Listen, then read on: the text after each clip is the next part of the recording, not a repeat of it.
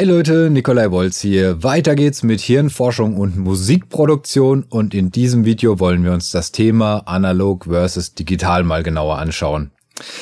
Das ist ja ein Thema, das die Welt der Musikproduktion zutiefst spaltet. Es gibt hunderte von Internetforen mit Diskussionen darüber, was jetzt besser ist. Die digitale Klangerzeuger oder analoge Klangerzeuger aufnehmen auf Band oder äh, aufnehmen in die DAW, analoges Summieren, digitales Summieren und so weiter. Ich denke, in das Thema kann man auch kein abschließendes objektives Urteil reinbringen, weil da auch einfach ganz viele subjektive Komponenten eine Rolle spielen.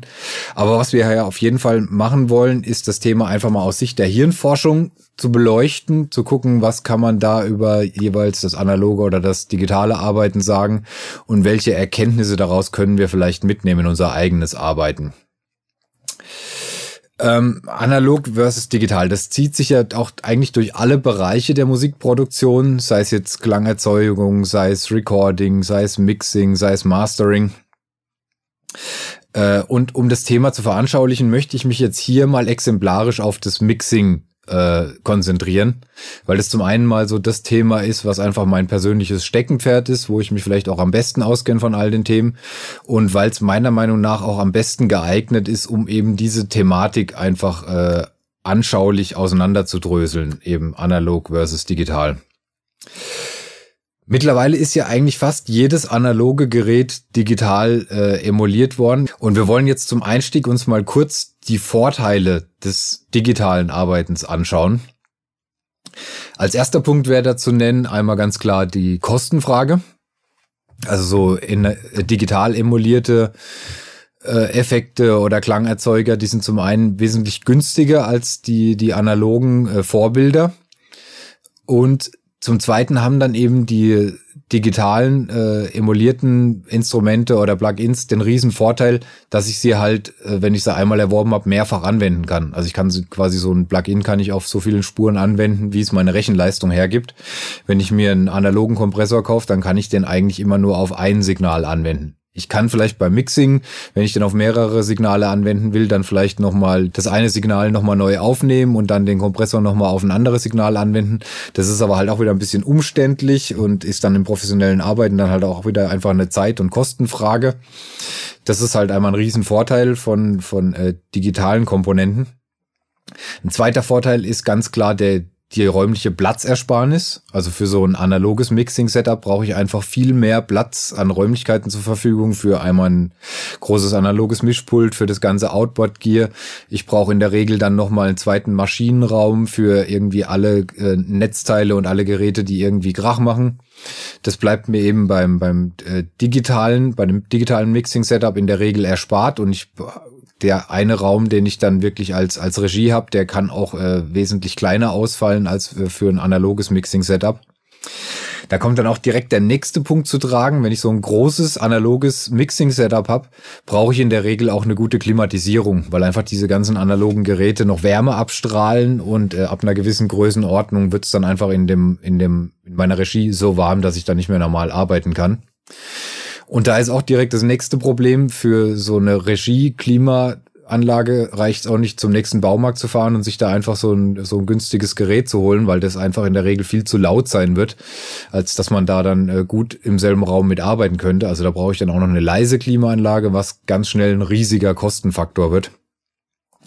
Nächster Punkt ist diese Recall-Geschichte. Wenn ein Kunde von mir drei Jahre später sich meldet und sagt, ey, ich bräuchte diesen einen Mix da nochmal, aber bitte mit Drums ein bisschen leiser und Gesang ein bisschen lauter, dann äh, ist es digital relativ easy. Ich kram die Festplatte raus, klick die Session an und in der Regel habe ich die dann sofort so, wie sie war, an, äh, aufliegen. Äh, so eine Session analog wieder äh, zu rekonstruieren ist schon aufwendiger. Da arbeitet man ja dann in der Regel mit Fotos, die muss ich erstmal aus dem Archiv holen. Ich muss die Patch Bay wieder so verkabeln, wie es damals war. Ich muss die bei den ganzen Geräten die Rein Einstellungen von den Fotos rekonstruieren, beim Mischpult genauso. Und das dauert halt, also bei so einem analogen Mix, das dauert durchaus zwei, drei Stunden, bis man den wieder so aufliegen hat, äh, wie, der, wie der vorher war. Und da kommt dann auch direkt das nächste Problem zu tragen. das ist dann oft so, wenn ich so einen Mix ein paar Jahre später rekonstruiere und ziehe mir dann mal den Originalmix in die Session und vergleiche den Sound von dem Originalmix und von dem Mix, den ich jetzt aufliegen habe, obwohl ich alle Einstellungen genau so gemacht habe, wie ich sie eigentlich damals auch hatte, passiert es oft, dass, der, dass die Mixe nicht genau gleich klingen. Was einfach damit zu tun hat, dass bei so analogen Geräten auch eben einfach einzelne Komponenten Alterungsprozessen unterliegen und dadurch auch sich der Klang der Geräte wieder ein bisschen ändern kann. Also so das, das gängigste Beispiel dafür sind einfach sämtliche Geräte, die mit Röhren arbeiten. Röhren, je älter die werden, desto mehr verändern die ihren Klang. Oder vielleicht ist in der Zwischenzeit in das Gerät wieder eine neue Röhre eingebaut worden und es klingt deswegen anders. Vielleicht ist irgendein Gerät mal kaputt gegangen und da mussten irgendwelche neuen Kondensatoren oder Widerstände reingelötet werden. Das kann auch mit klanglichen Veränderungen einhergehen. Das sind halt alles so Dinge, die habe ich bei Plugins nicht. Da öffne ich die Session, egal wie viele Jahre später und in der Regel liegt die genauso an, wie sie war und klingt auch genauso, wie sie war. Und ein letzter Nachteil von äh, analogen Geräten ist der, dass die öfters mal auch soundliche Schwachpunkte konstruktionsbedingt haben können. Also so ein soundlicher Schwachpunkt wäre zum Beispiel ein ganz gängiger Rauschen. Also so eine Bandmaschine, die hat einfach immer ein Grundrauschen. Egal wie, wie hochwertig die ist.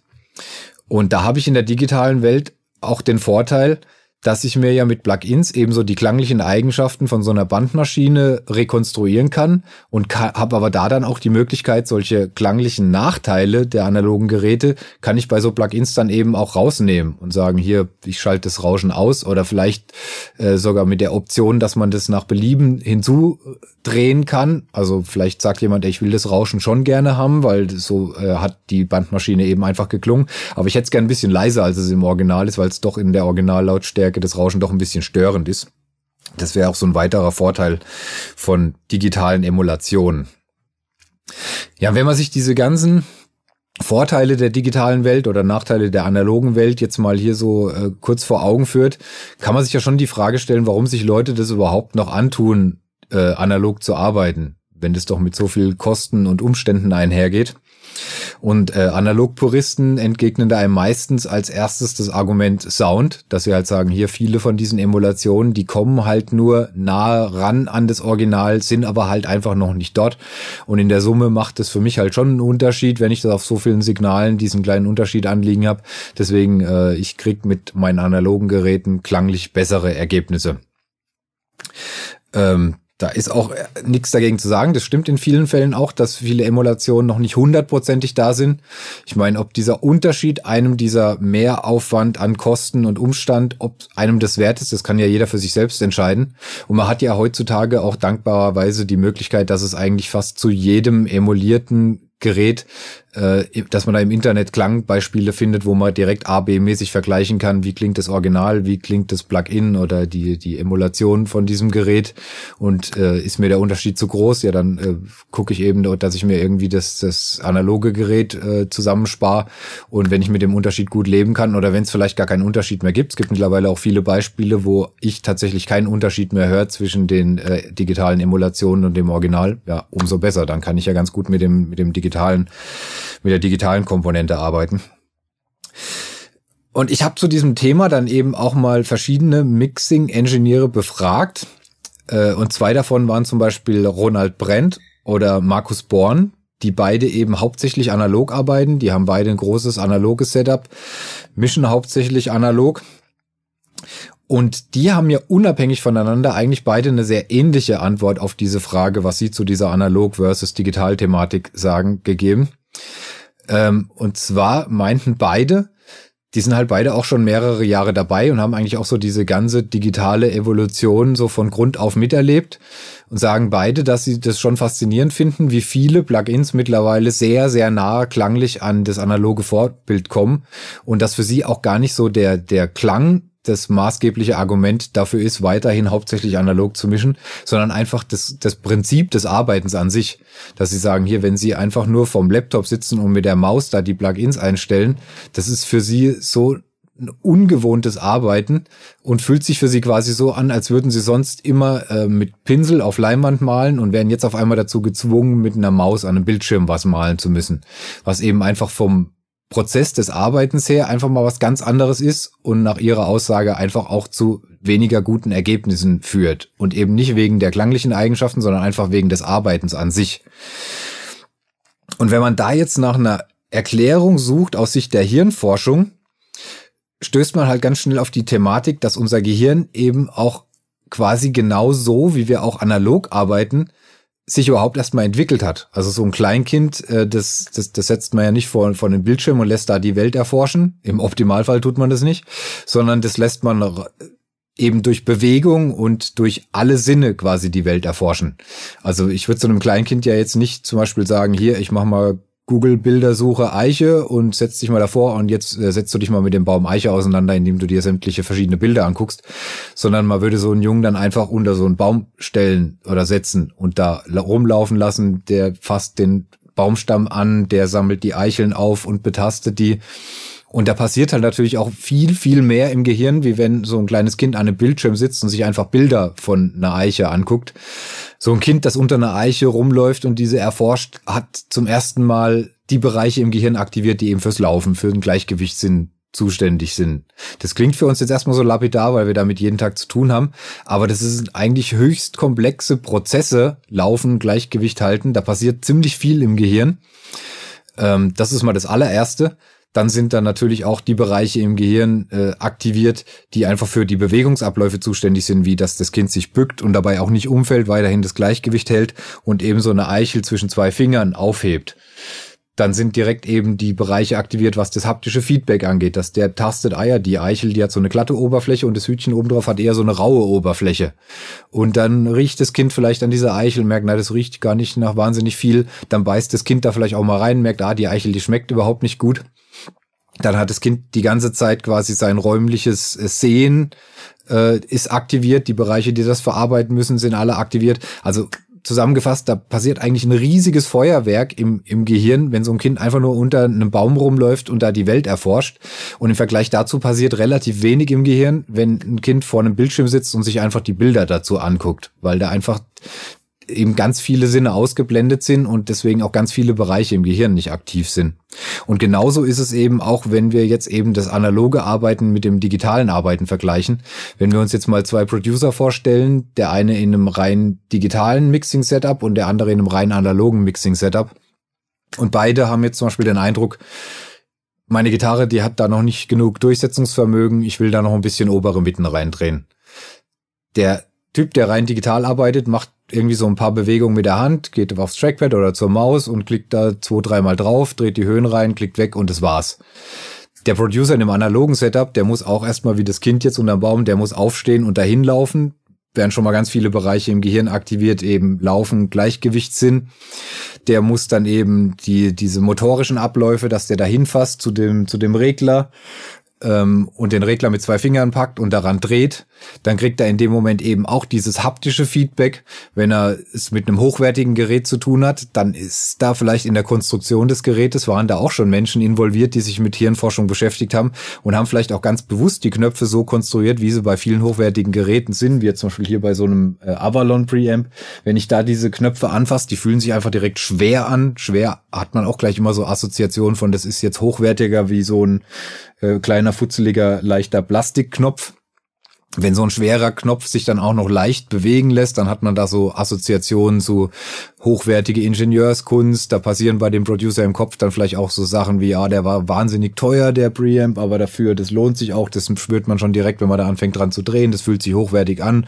Das ist ein gutes Gerät. Da passieren einfach ganz viele Dinge im Kopf, die eben dem, der da sitzt und einfach nur ein paar Mausklicks macht, die dem alle durch, durch die Lappen gehen sozusagen, wo einfach dann ganz viele Bereiche im Gehirn äh, deaktiviert bleiben. Und man kann zusammenfassend sagen, eben der Typ, der sich in seinem analogen Mixing-Studio bewegt und da am Schrauben ist, der aktiviert einfach ein viel größeres Potenzial in seinem Gehirn und nutzt eben auch beim Arbeiten ein viel größeres Potenzial und wird wahrscheinlich, ich meine, ich kann das nicht beweisen und ich wüsste auch nicht, dass es dazu jetzt äh, aussagekräftige Studien gibt, aber ich würde mal behaupten, dass jetzt in so einem Beispiel der Typ in dem analogen Studio auch zu besseren Ergebnissen kommt, weil er einfach, wie gesagt, weil sein Gehirn viel aktiver ist als das von demjenigen, der einfach nur am Laptop sitzt. Natürlich spielt bei der Thematik dann halt auch Gewohnheit eine, eine Rolle. Ich meine, so äh, Producer und äh, Engineers vom, vom alten Schlag, die auch einfach mit der analogen Welt aufgewachsen sind, die sind deshalb eher gewohnt und finden es komisch, an einem Laptop zu sitzen. Und jüngere Producer, die eigentlich mit dieser digitalen Welt aufgewachsen sind, also da würde ich mich auch dazu zählen. Für mich ist es auch immer erstmal ein bisschen komisch, in einem, in einem rein analogen Studio zu sein. Da bin ich erstmal überfordert. Man muss sich da orientieren und äh, das ist irgendwie im ersten Moment alles wahnsinnig unübersichtlich und irgendwie so auf einem Laptop-Bildschirm oder auf zwei so äh, Computerbildschirmen hat man doch irgendwie erstmal alles kompakter. Ähm, aber unterm Strich kann man halt schon sagen, dass der, der einfach nur an einem Bildschirm sitzt und seine Finger bewegt, weniger Bereiche im Gehirn aktiviert, als der, der sich frei im Raum bewegt und da am Schrauben ist. Und das ist auf jeden Fall ein, aus Hirnforschungssicht, ein Vorteil vom analogen Arbeiten. Nichtsdestotrotz ist ja die Entwicklung der letzten Jahre schon ganz eindeutig dahingehend, dass einfach immer mehr digital gearbeitet wird, dass auch immer mehr eben von diesen äh, Produzenten vom alten Schlag, die früher rein analog gearbeitet haben, jetzt immer mehr aufs Digital äh, umsteigen, weil sie sagen, hier soundlich macht es immer weniger Unterschied und ist doch praktisch und billiger und einfacher. Ähm, aber wir können ja trotzdem, auch wenn, wenn der Trend halt schon eher in Richtung digital geht, können wir ja trotzdem uns einfach immer vor Augen führen, was sind denn die Vorteile vom analogen Arbeiten und können uns auch eben einfach ähm, Strategien überlegen, wie wir diese Vorteile aus der analogen Welt auch ein Stück weit mit in die digitale Welt nehmen können. Und der erste wichtigste Schritt, den die meisten auch, ohne dass sie jetzt vielleicht dieses theoretische Hintergrundwissen dazu haben, äh, unbewusst auch äh, einfach gegangen sind, ist der, sich zum ersten Mal so einen Controller zu besorgen. Dass ich nicht nur mit der Maus auf dem Bildschirm da am rumhacken bin, sondern dass ich eben auch was zum Anfassen habe. Und jeder, der mal mit so einem Controller gearbeitet hat, ähm, wird halt auch merken, dass so Sachen wie zum Beispiel Lautstärke, Automationen zu fahren, ist einfach tausendmal angenehmer, wenn ich so einen Knopf in der Hand habe. Und wenn wir uns in Erinnerung rufen, was wir eben so aus, aus Sicht der Hirnforschung erklärt haben, dass da einfach viel mehr Bereiche im Gehirn aktiviert werden, dann erklärt sich das auch relativ logisch, dass es, dass ich so diese diffizile Mini-Bewegungen einfach viel besser machen kann, wie wenn ich das mit der Maus auf dem Bildschirm so ganz abstrakt machen muss. Bei dem Thema Controller ist noch wichtig anzumerken, was wir hier eben auch schon mal angedeutet haben, wenn ich hier mit so einem hochwertigen Gerät zu tun habe, dass es auch einfach mehr Spaß macht, das zu bedienen und dass da auch unbewusst ganz viel bei uns im Gehirn passiert. Das trifft auch auf so Controller zu. Also ich, ich finde, bei so einem Controller lohnt sich schon auch ein paar Euro mehr auszugeben und den auch mal auszuprobieren, auszuprobieren und zu gucken, wie fühlt der sich denn an. Also als erstes muss der natürlich das Grundkriterium erfüllen, dass der einwandfrei funktioniert. Also wenn so ein Controller ständig Aussetzer hat und ruckelt und so, dann benutze ich den ganz schnell nicht mehr und arbeite wieder nur mit der Maus. Also das darf sowieso nicht sein. Aber abgesehen davon muss der sich auch in der Bedienung gut anfühlen. Wenn ich da so einen billigen, kratzenden Plastikfader habe und schon immer ein bisschen schlechte Laune kriege, wenn ich meinen Finger da drauf lege, dann wird es auch zu schlechteren Ergebnissen führen, wie wenn der einfach schön geschmeidig läuft und sich gut anfühlt und hochwertig anfühlt. Also wie gesagt, da würde ich darauf achten und wie gesagt, da vielleicht auch ein paar Euros mehr investieren, weil so ein Controller dann halt auch einfach, wenn er gut ist, ein Gerät ist, mit dem ich sehr viel arbeite, äh, dass ich täglich, äh, dass ich täglich benutze und das eben meine Arbeit auch aufwerten kann. Des Weiteren gibt's ja auch immer mehr so für die verschiedenen DAWs so Controller-Apps fürs Tablet oder fürs Smartphone. Da habe ich dann halt jetzt nicht dieses haptische Feedback, was zum einen schade ist. Ich habe aber den großen Vorteil, da die ja meistens über Bluetooth oder über WLAN äh, funktionieren, dass ich dann mit so einer Controller-App auf dem Smartphone eben auch wieder das machen kann, was der, der Mixing-Engineer in einem rein analogen Studio ständig macht, nämlich ich kann aufstehen und mich im Raum bewegen und ich muss nicht die ganze Zeit an meinen Bildschirm gefesselt da sitzen bleiben und kann ständig auch mal beim Arbeiten rumlaufen und währenddessen noch irgendwelche Einstellungen vornehmen. Ähm, ich habe den Vorteil, was eben so ein äh, äh, analoger Mixing-Engineer auch hat, dass ich dann meinen Mix auch aus unterschiedlichen Perspektiven mir mal anhören kann. Also nicht immer einfach nur die optimale Stereoposition, sondern ich laufe mal im Raum rum und kriege auch einen Eindruck davon, wie Leute eben im Alltag in der Regel Musik hören, äh, die wie gesagt, nicht die optimale Stereoposition in der Regel einnehmen, sondern irgendwo im Raum äh, sich bewegen. Ich kann mit so einer Controller-App auf dem, auf dem Smartphone auch mal vor die Türe gehen, was beim Mixen auch äh, äh, immer mal ganz interessant ist, sich das einfach mal im Zimmer nebenan anzuhören und kann dann vielleicht auch hier, keine Ahnung, der Gesang wirkt doch ein bisschen zu leise im Zimmer nebenan, kann den mal ein bisschen lauter machen und dann hierher gehen und mich wieder vor die Abhöre setzen und so hören, ist der jetzt hier zu laut oder funktioniert das noch so? Das ist schon auch ein Vorteil, dass ich mich dann eben mit diesen Controller-Apps dann im Raum bewegen kann.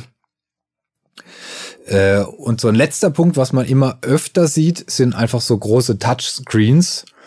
Da würde ich mal sagen, jetzt so aus Hirnforschungssicht ist es schon auch nochmal ein Fortschritt zu dem reinen Arbeiten mit Maus und Tastatur, weil ich eben, wenn ich so einen großen Bildschirm habe und da mich mit den Händen drauf bewegen kann und alle Komponenten hier einfach erreichen kann, passiert auch, was meine Hirnaktivität angeht, mehr, wenn ich hier mit zwei Händen und zehn Fingern darauf arbeite, wie wenn ich einfach nur die Maus bewege und auf der Tastatur rumhack. Und es ist weniger abstrakt, es ist auch ein direkteres Arbeiten.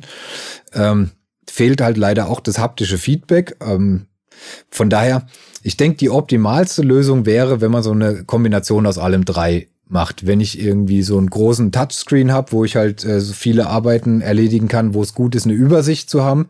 Wenn ich auch noch analoge Fader und Drehregler habe für so Automationsgeschichten und alles, wo, wo ich vielleicht auch einfach mal die Augen zumachen will und einfach mal, ohne dahin zu gucken, mal äh, drehen kann und das mal auf mich wirken lassen kann. Ähm, und wie gesagt, mit so einer Controller-App fürs Handy, ähm, dass ich vielleicht auch einfach mal aufstehen kann und Parameter verändern kann, ohne dass ich jetzt hier da sitze und die ganze Zeit auf dem Bildschirm gucke.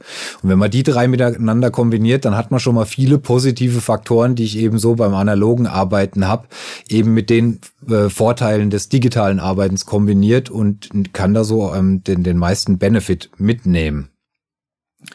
So, das war's zum Thema Analog versus digital. Im nächsten Video werden wir uns die besonderen psychoakustischen Phänomene und mögliche praktische Anwendungsmöglichkeiten anschauen. Soweit für den Moment. Danke fürs Zuschauen und bis zum nächsten Mal.